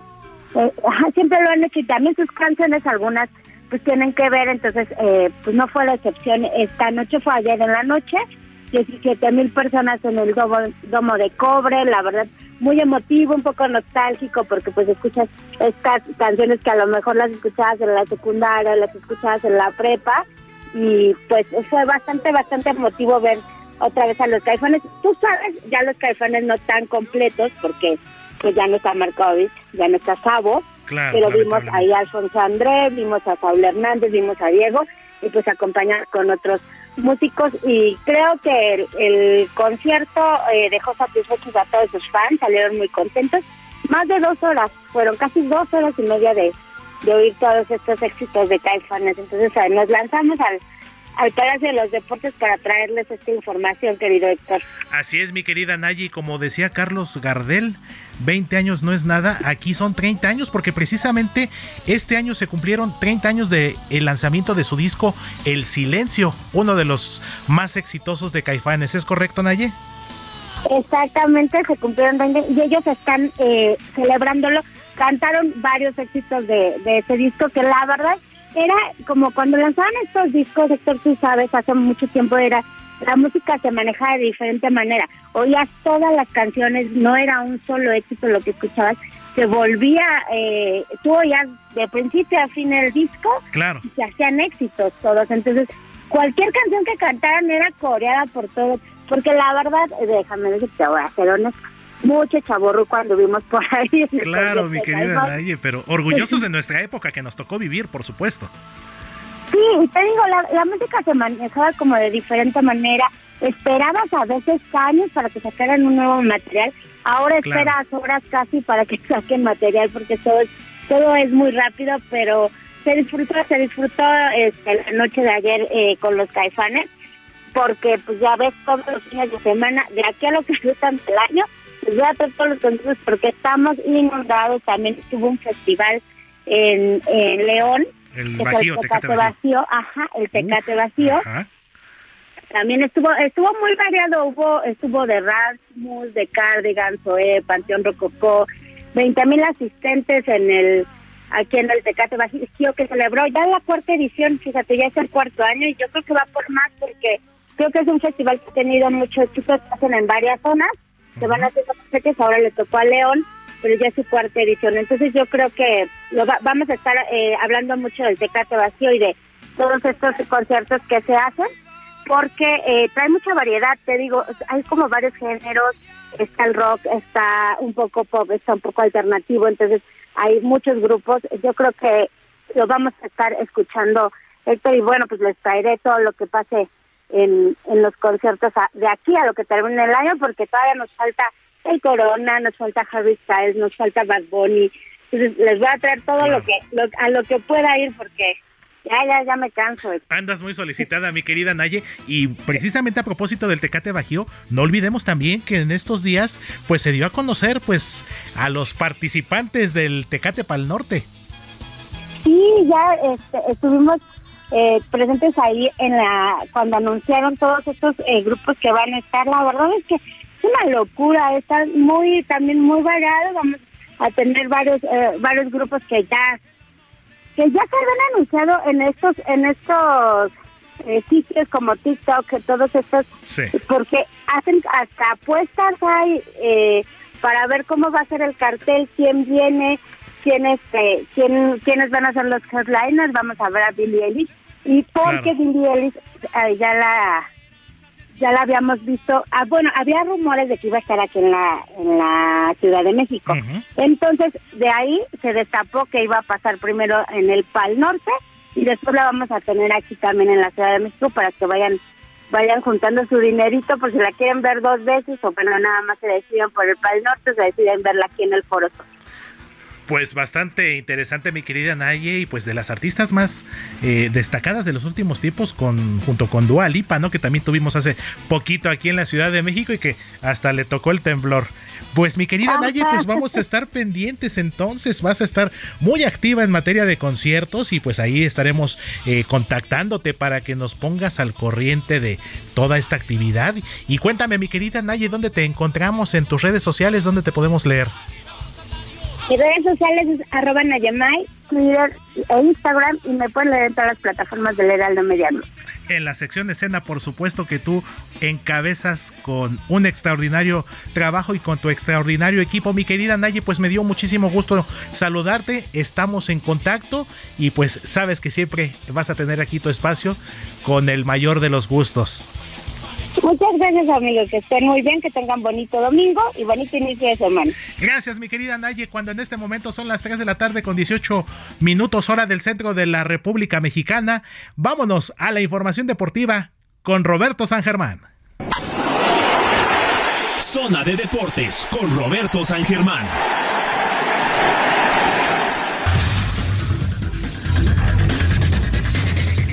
Mi queridísimo Roberto San Germán, es un gusto saludarte amigo, pero antes que nada, más vale tarde que nunca, muchísimas felicidades porque por ahí me pasaron el dato de que esta semana fue tu cumpleaños, ¿es correcto amigo? Sí, sí, sí, mi querido amigo, ¿cómo estás mi querido Héctorín? Pues muchas gracias, gracias a la gente que nos interesa también, buenas tardes, pues sí, todo nuestro cumpleaños el día martes, amigo pues qué mejor manera de festejarlo, mi querido Robert, platicando contigo y pues con el gusto siempre de que nos compartas toda la información en materia deportiva, mucho, mucho éxito, mucha salud en todo lo que has emprendido eh, dentro y fuera de los medios y siempre va a ser un gusto platicar contigo, amigo. Y pues quiero preguntarte algo antes que nada, porque como que todavía no me lo creo. Cuéntame, en materia de NFL, que le van ganando mis Leones de Detroit a Green Bay. O sea, ¿es, es verdad? No, bueno, querías empezar por ahí, me imagino que fue adrede, ¿no? Yo creo porque no vas este paso sin guarache, mi querido amigo, exactamente tus leones de Detroit le ganaron 15 a 9 el equipo los empacadores de Green Bay. Pues yo no sé qué va a pasar con el señor Aaron Rodgers, no tiene, eh, pues le quitaron a Devante Adams su mejor receptor, se fue al equipo de los Raiders que también son un desastre, pero le hace mucha falta a Rodgers, el equipo de los empacadores es un equipo que también le falta defensiva, parecía que tenía una buena una buena unidad tanto la defensiva como la ofensiva, pero no, al final de cuentas hoy pierden con sus de Detroit que no le ganaban a nadie. Decías tú ni a nadie de la UNEFA.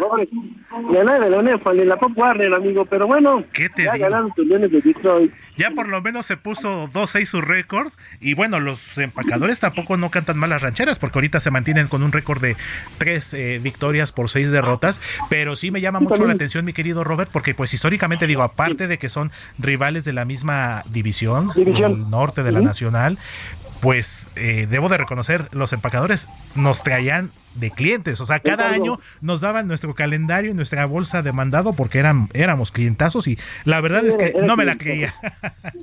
Pero bueno, ganaron tus empacadores y nada más hay un equipo invicto, mi querido amigo en la NFL, las Águilas de Filadelfia, que el le ganaron 29-17 a los Tejanos. Ajá. Así que, pues esas Águilas ahí van en camino, podrían regresar otra vez al Super Bowl. No, estas Águilas y bueno, también los partidos de hoy, los Patriotas ganan 26 a 3 al equipo de los Potros de Indianápolis. El equipo de los Cargadores de Los Ángeles le ganan 20 a 17 a los Halcones de Atlanta. La sorpresa de la jornada, además de la tuya, y el equipo de los Leones, fueron los Jets. Los Jets de Nueva York, estos Jets que no creen en nadie, le ganaron 20 a 17 al contendiente de la americana, al equipo de los Bills de Búfalo. ¿eh? Nadie esperaba esta victoria del equipo de los Jets. Claro, rompió las quinielas, mi querido Robert, rompió los, los momios, como dicen los expertos, exactamente. Eh, exactamente, luego los vikingos de Minnesota le ganaron 20-17 a los comandantes de Washington, los bengalíes de Cincinnati 42 a 21 al equipo de las Panteras de Carolina, los abuelos de Jacksonville que decíamos jugaron contra el equipo de los Raiders, que son un desastre, le ganaron 27 a 20. El equipo de los Delfines de Miami le pegó 35 a 32 a los Osos de Chicago. Y hay otros partidos interesantes que están jugando, que es el equipo de los Cardenales de Arizona contra eh, los halcones marinos de Seattle, que va dando el marcador ahorita 6 a 3 a favor de los cardenales. Más tarde va a estar el señor, sí, Tom Brady, después de que es un hombre que simplemente ya se divorció, es un hombre libre ahora. Exactamente, libre como gaviota. Exactamente, libre como el viento, mi querido amigo, pero no lo digas muy fuerte. El equipo de los de Tampa contra el equipo de los Rams es al ratito y también juega Patrick Mahomes en la noche, el equipo de los jefes contra los Titans y mañana los Santos contra los Cuervos. Oye, amigo, cuéntame. Yo sé que también sigues otros deportes. Claro. El béisbol de las grandes ligas ya tenemos campeón, que es el equipo de los Astros de Houston, la mejor pelota de la Liga Americana esta temporada y de la mano de Oscar Baker del Clutch, famoso este que jugaba con el equipo de los Dodgers, que no podido ser campeón como manager, había estado en los Gigantes y ahora está con los Astros, ganaron de la mano de un jovencito de show, como es conocido de Kid, el señor Jeremy Peña, que además es MVP, mi querido amigo, Por es si la primera poco. vez en la historia un MVP, que es novato, es el rookie del año, Ajá. ¿sí? Además, porque este hombre es una maravilla. Recuerden bien este nombre, Jeremy Peña. Va a dejar historia y yo creo que puede ser parte de Cooperstown sin ningún problema. Tiene todo este muchachito. Y bueno, el equipo de los Astros ganan 4 a 1 en el partido de ayer y se coronan en el Minute Bay Park allá en Houston y además ganan su segunda serie mundial. ¿no? Y además de que han sido los equipos que han estado en los últimos años llegando a las series mundiales, mi querido amigo. Hay De que recordar que a los tramposos, sí, hay que recordar que eran los tramposos que tenían señales, pero bueno, ahí va el equipo de los Astros, ayer ganan, pero la noticia no es esa, la noticia es que hay un hombre que se volvió multimillonario el día de ayer, se. Exactamente. Imagínate nada Este más. hombre apostó 10 millones de dólares y los convirtió en 75 millones de dólares gracias al triunfo de ayer. Así que el fanático... Yo con uno me conformo. No, hermano, mira, para que los quiero para unos chicles. Exactamente. Amigo, Vamos a hacer esto, mi querido Robert. Ya nos gana el corte, me aguantas tantito y seguimos platicando. Y es más, imaginamos qué podemos hacer con esa lanita que se ganó este señor. Amigo, no, no, no, no te lo imagines, vamos al corte mejor. Ya nos vimos en pausa comercial. Ahorita nos escuchamos, mi querido Robert.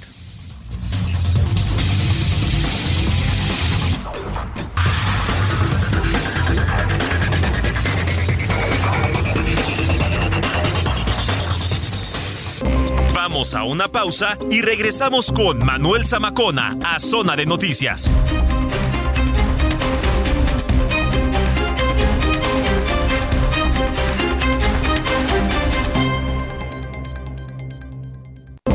Ya estamos de regreso en Zona de Noticias con Manuel Zamacona por el Heraldo Radio.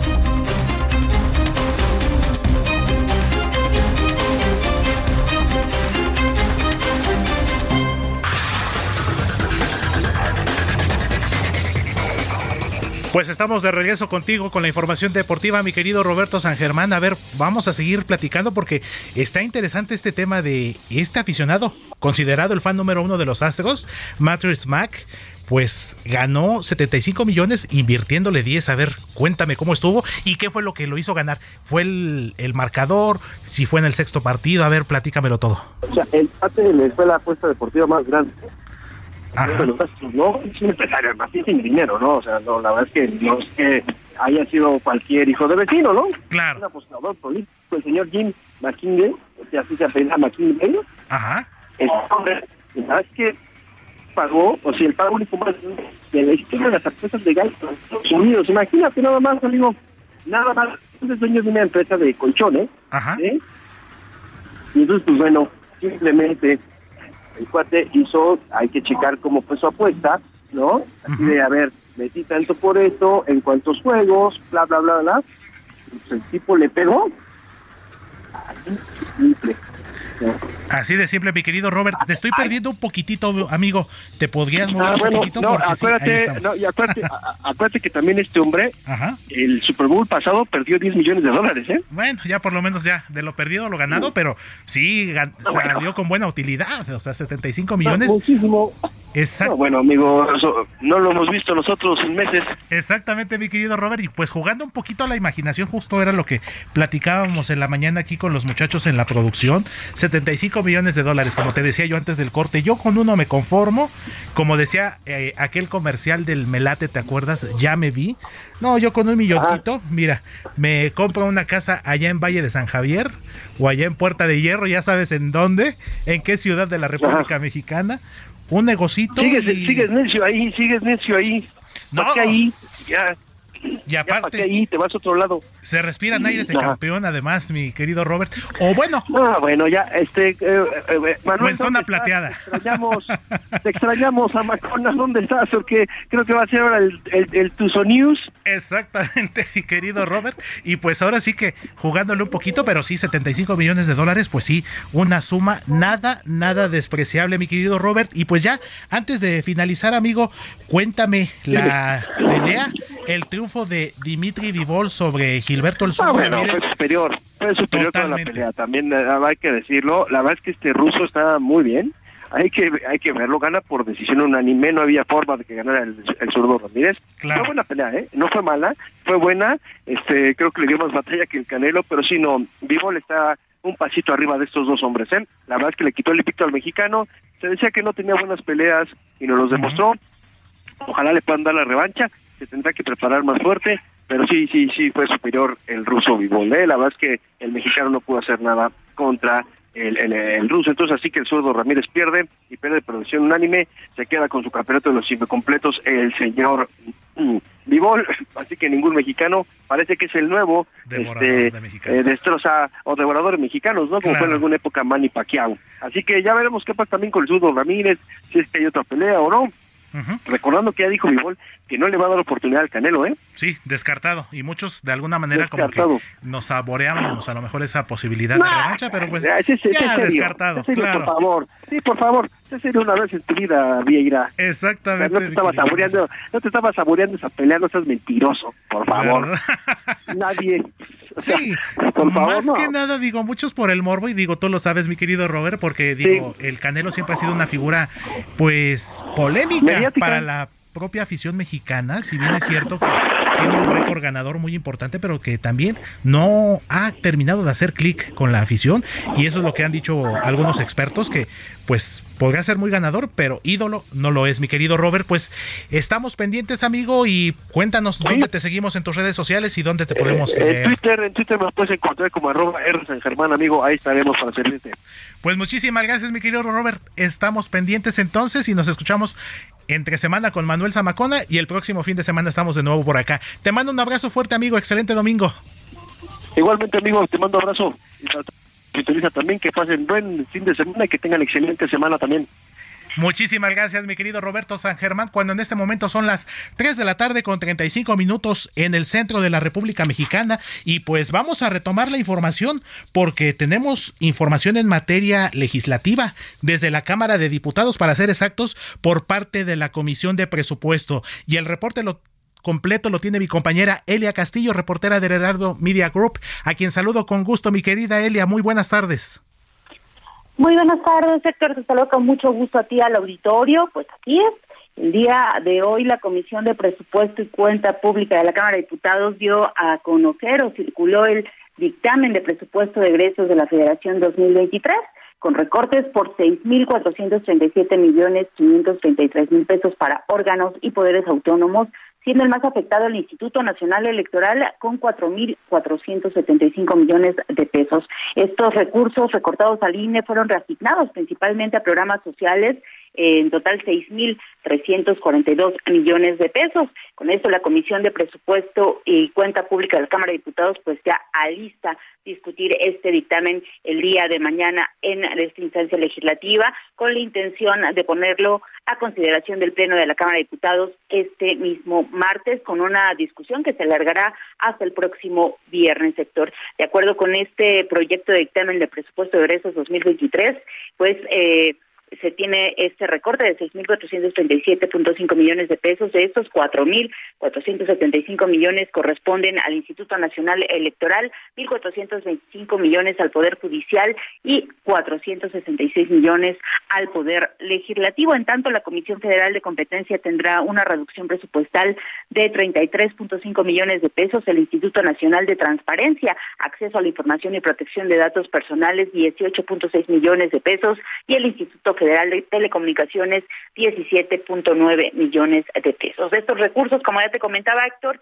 fueron reasignados a la Secretaría del Bienestar. Estos 6.342 millones de pesos reasignados son para programas sociales, 3.000 841 millones al programa de pensión para adultos mayores y 2.500 millones a la pensión para personas con discapacidad permanente. A la Secretaría de Gobernación se le reasignaron 47 millones de pesos y a entidades no eh, sectorizadas, como es el Sistema Público de Radiodifusión del Estado mexicano, a la Comisión Ejecutiva de Atención a Víctimas y a la Agencia de Noticias del Estado mexicano, entre otros, pues se les reasignaron 47 millones de pesos. La instancia legislativa, Héctor, retomó la misma argumentación y fundamentación motivada que dio a la Suprema Corte de Justicia de la Nación para justificar el recorte de 4.913 millones de pesos que le aplicó a el órgano electoral al Instituto Nacional Electoral en el presupuesto 2021. Señalaron que el gobierno federal promueve un ejercicio de gasto eficiente, oportuno y transparente con pleno apego al principio de austeridad republicana, por lo que no consideraron factible la solicitud eh, la solicitud de presupuesto hecha por el Instituto Nacional Electoral que fue de poco más de 24 millones de pesos. Se le recortaron estos 4.475 millones de pesos. Como pues no había advertido la fracción parlamentaria de Morena, dijo que no les iba a temblar la mano para volverle a recortar al Instituto Nacional Electoral. Héctor, esto es lo, lo que se tiene como parte de este dictamen. Estos son todas las los recortes y todas las reasignaciones que se hicieron de acuerdo o eh, derivado del proyecto enviado por el titular del Ejecutivo el pasado 8 de septiembre y entregado a la Cámara de Diputados. Así que bueno, esperemos a ver cómo se da la discusión el día de mañana en la Comisión de Presupuesto y posteriormente, claro, su discusión en el Pleno, que bueno, eh, será un debate largo con eh, la presentación, dicen, de, por, por el momento de más de mil reservas por parte de los grupos parlamentarios a este dictamen. En tanto, el, la fracción parlamentaria del PRI que coordina Rubén Moreira ya llamó a gobernadores y a presidentes municipales a oponerse y a protestar por este eh, presupuesto que para a su consideración, bueno, pues no es equilibrado ni atiende las principales eh, los principales problemas de eh, el país. Así es, mi querida Elia, y pues continúan los recortes, la austeridad con la que se ha manejado el actual régimen de Morena en el poder, pero sobre todo continúa el golpeteo al Instituto Nacional Electoral de una o de otra manera. Mi querida Elia, vamos a seguir pendientes entonces de lo que venga en estos días y a partir de mañana y estaremos en contacto contigo. Te mando un fuerte abrazo, mi querida Elia, que pases excelente domingo. Claro doctor. Igualmente. Buenas tardes. Muchísimas gracias, mi compañera Elia Castillo, reportera del Heraldo Media Group. Cuando en este momento son las 3 de la tarde con 40 minutos, hora del centro de la República Mexicana. Esperar la llegada de nuestro bebé es lo más maravilloso que puede pasar. Siempre queremos lo mejor para su salud. Por eso, si no te has vacunado contra el COVID-19, vacúnate. Hazlo por ti, por él, hazlo por todos. Conoce más en que la vacuna nos una.org. Que la vacuna nos una. CIRT, Radio y Televisión Mexicanas. Consejo de la Comunicación, voz de las empresas. Las 3 de la tarde con 40 minutos hora del centro de la República Mexicana y de la Cámara de Diputados en el Palacio Legislativo de San Lázaro, nos vamos al Congreso del Estado de Jalisco porque en el marco del cuarto informe de gobierno del mandatario estatal Enrique Alfaro, pues no ha visto la suya, sobre todo en resultados en materia de seguridad. Pero quien tiene el reporte completo y saludo, y me da mucho gusto hacerlo, a mi querida Adriana Luna, reportera y corresponsal del Heraldo de México allá en Guadalajara, Jalisco. Adri, ¿cómo estás? Muy buena tarde. Gracias, mi Héctor. Buenas tardes a todos. Buen domingo. Les comento que le tundieron los diputados al gobernador de Jalisco, Enrique Alfaro Ramírez, durante este cuarto informe de actividades en el Congreso del Estado por las cifras alegres que dio en su informe de seguridad en el tema de desaparición de personas. Señaló que el 90% de los casos o más era por voluntad propia lo que ha indignado a los colectivos que buscan a personas desaparecidas. El diputado morenista Tomás Vázquez sentenció que a las familias buscadoras debería pedírseles perdón por la impunidad que sufren. Escuchemos. Que no, no se trata de problemas entre criminales, sino del dolor de decenas de miles de madres y de familiares a los que no tenemos sino que pedirles perdón y como sociedad por no ser capaces de resolver sus casos. Y es que la mayoría queda impune. La legisladora de la fracción de Hagamos, Mara Robles, egresada de la Universidad de Guadalajara, lo puso así. El problema de este gobierno es que ha tenido muchos recursos y pocos resultados. Este Congreso incrementó una cantidad muy significativa de recursos en las áreas de seguridad pública y procuración de justicia, un 30% comparado con 2019. Pero ello no aumentó la seguridad. Estamos aterrados. ¿Por qué? Porque la violencia crece y llega a niveles que antes eran impensables, como asesinar a un exgobernador. Y mientras Mara Robles hablaba y, y criticaba los resultados en seguridad, el gobernador mandaba besos a tribuna. Pero la gota que derramó el vaso y que ocasionó que el rector de la Universidad de Guadalajara, Ricardo Villanueva, de plano abandonara el recinto legislativo, él mismo explica, él considera que se burla el gobernador de la división de poderes y además es sarcástico. Escuchemos un tema de ilegalidad, donde nos quitan 140 millones de pesos, sea un tema de burla del gobernador y lo utilice con ese sarcasmo y con esa ligereza, a mí me parece verdaderamente ofensivo que en el Congreso del Estado, donde se aprueba la ley de egresos, donde debe haber todo, toda la seriedad y, la legalidad de la relación, pues el gobernador venga a burlarse del tema del Museo de Ciencias Ambientales que no tiene dinero ni tendrá el próximo año. Recordemos aquí, Héctor y auditorio, en este tema que son 140 millones de pesos lo que le costaría a Jalisco el Museo Ambiental, presupuesto que le fue recortado por parte del gobierno estatal. Este Museo de Ciencias Ambientales sería el más importante de Latinoamérica. También Enrique Alfaro ya había dado un informe sobre seguridad. Hoy se enfocó en sus logros carreteros, de movilidad, educación, salud, medio ambiente, economía, desarrollo rural y turismo. La polémica siguió por el recorte presupuestal a la Universidad de Guadalajara. También hubo manifestantes contra el gobernador a las puertas del Congreso del Estado durante este informe y se le exigía que en Jalisco se garantice seguridad y que se resuelva cada caso de desaparecidos y de feminicidios. Así es, mi querida Adri, pues vaya, una una comparecencia complicada, la del gobernador Enrique Alfaro, que pues no ha visto la suya en las últimas semanas. Eh, no olvidemos, mi querida Adri, que pues también no hace mucho, pues el secretario de Gobernación, Adán Augusto López, pues también me lo atendió, así como también a, al gobernador de, de Nuevo León, Samuel García. Mi querida Adri, pues estaremos pendientes con más reacciones de esta comparecencia del gobernador Alfaro y por supuesto que estaremos en contacto contigo, mi querida Adri. Te mando un fuerte abrazo y que tengas excelente domingo.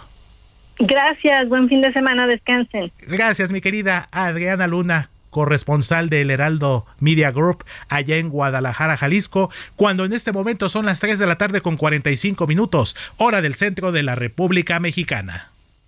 Salud con el doctor Manuel Lavariega.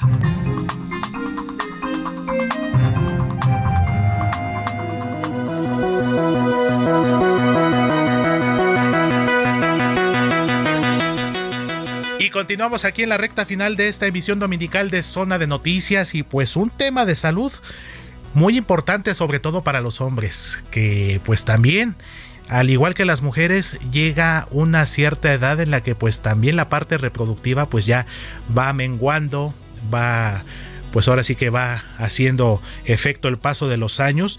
Y pues ahora estaremos hablando de la andropausia, esta condición que pues es considerada la, la, menopausia masculina y quién mejor que nos lo explique que nuestro experto y nuestro médico de cabecera, el doctor Manuel Lavariega, quien saludo con mucho gusto, doctor, ¿cómo está? Muy buenas tardes.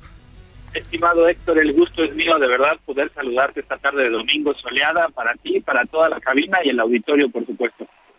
Así es, mi querido doctor Lavariega, pues a ver, cuéntanos cómo está esta situación de la andropausia, porque pues sí, ya llegamos a cierta edad en la que también nosotros como hombres debemos de tener y externar los cuidados, no solamente en la salud general, pues también en la salud reproductiva. Cuéntanos, doctor Lavariega. Claro, Héctor, muchas gracias. Pues bueno, la andropausia justamente son estos cambios hormonales que se relacionan, como bien lo comentaste, con el envejecimiento y bueno, pues va pasando de manera paulatina, a diferencia de las mujeres, en donde prácticamente es una condición abrupta, en los hombres va pasando de manera lenta, de manera progresiva, y te generan síntomas relacionados, uno, con la esfera psicológica o mental de la persona, del hombre en este caso, y otra con la esfera física o sexual. ¿Por qué? Porque fíjate, mi querido Héctor, que muchos de los pacientes se dan cuenta que ya están en la andropausia cuando tienen ya reducción de esta energía sexual o de la libido, también cuando hay disminución de las erecciones, sobre todo matutinas o inclusive que puede llegar a generar incluso hasta disfunción eréctil, también cuando hay incluso crecimiento de las glándulas mamarias en los hombres, cuando también se puede llegar a presentar infertilidad, también algo importante es que los hombres pueden llegar a presentar bochornos o sudoración nocturna, y algo que también es importante mencionar es esta posibilidad de pérdida de masa muscular, cuando dicen que ya nos estamos convirtiendo o nos estamos volviendo un poco más pachoncitos. Bueno, eso es algo importante destacarlo. Eso se llama sarcopenia y es la pérdida de masa muscular. Entonces, básicamente, estos son los síntomas asociados a la andropausia y el promedio de edad es por ahí de los 50, 51 años, aunque fíjate que hay estudios bien interesantes que han sido publicados que dicen que a partir de los 40 años los hombres vamos perdiendo un 1% de concentración de testosterona con cada año de vida que vamos creciendo. Wow, ese dato no lo no lo sabía mi querido doctor Lavariega y pues ahora sí que sí, a externar los cuidados y sobre todo pues estas estos síntomas como lo comentas mi querido doctor Manuel Lavariega, ¿cómo podríamos eh, pues poder decirlo, minimizarlos? Eh, ¿Cómo podríamos lidiar con ellos? Siempre, mi querido Héctor, con la ayuda de un profesional de la salud, nunca se automediquen. Fíjate que es muy importante que lo comentemos porque muchos hombres se inyectan testosterona y si bien es parte del tratamiento, si no está indicada, supervisada, vigilada y sobre todo prescrita por un profesional de la salud, la testosterona puede llegar a generar riesgo de cáncer de testículo o cáncer de próstata. Por eso es fundamental que se lleve un seguimiento adecuado y sobre todo que también se revise la próstata porque este es el momento en donde justamente los hombres empiezan a tener este crecimiento de esta glándula y bueno, hay síntomas asociados también que en algún momento platicaremos de ello, pero la hiperplasia de próstata o el crecimiento de la próstata también es una condición que se asocia justo en este momento o en esta edad.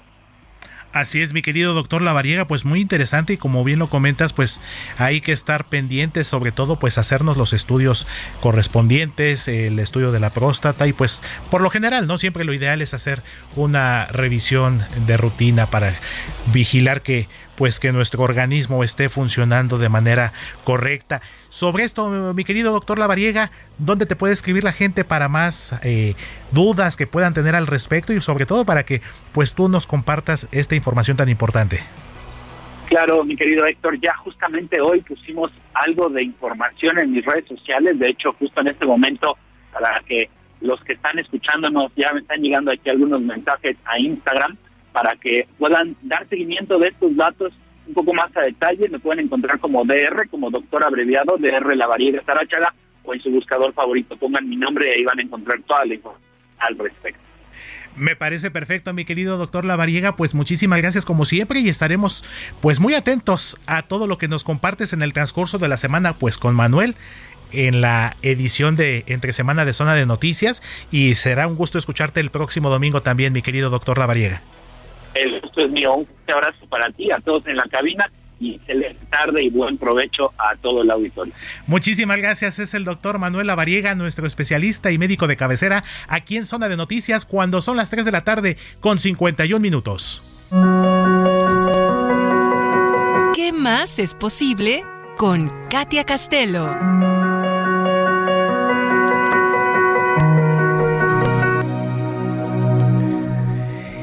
Y pues ahora llegó el turno y me da mucho gusto saludar a Katia Castelo, nuestra facilitadora de Barras Access, quien nos tiene un tema muy importante y que creo que cada vez nos afecta más y sobre todo a la población pues joven increíble que parezca, pero el estrés que pues es uno de los padecimientos más recurrentes en estos tiempos modernos. Mi querida Katy, ¿cómo estás? Muy buena tarde. Hola Héctor, ¿qué tal? Un gusto saludarte, feliz domingo y sí, efectivamente, espero que todos los que nos están escuchando el día de hoy siendo domingo, estén relajados, no estén estresados, porque como bien mencionas, el estrés es la causa de muchas enfermedades y repercute de manera muy importante en nuestra calidad de vida. Es muy importante darnos cuenta si tenemos o no estrés, Héctor, porque de alguna forma nos tiene. Es claro. No que nos activo. Lo que nos va a afectar es el exceso de estrés donde puede llegar a un punto donde inclusive ya sea un burnout, que ya estemos quemados y no nos estemos dando cuenta. Entonces, es bien importante no normalizar, porque muchas personas normalizamos que vivo estresado y es como mi forma de vivir.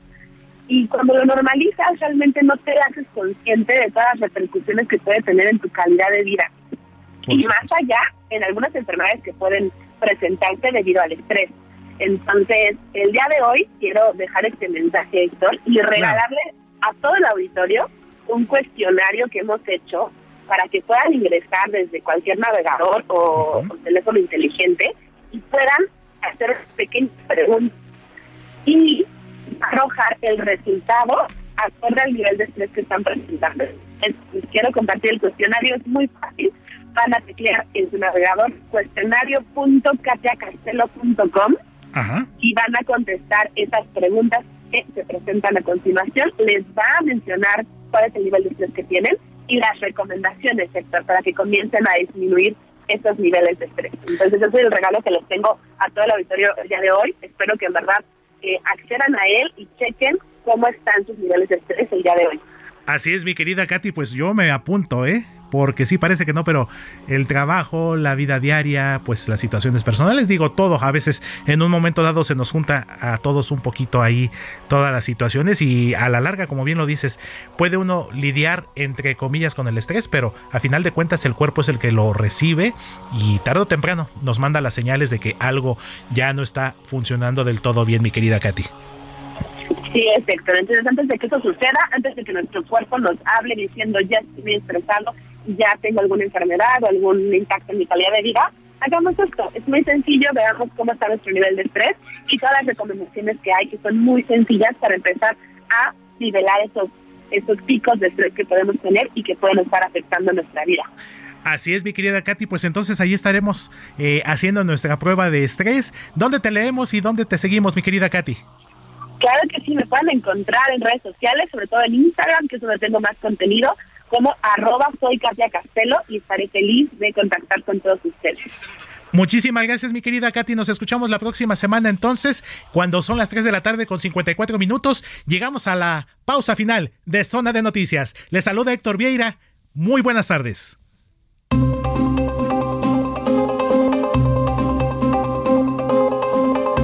El Heraldo Radio presentó Zona de Noticias con Manuel Zamacona. Los esperamos la próxima semana desde el epicentro de la información.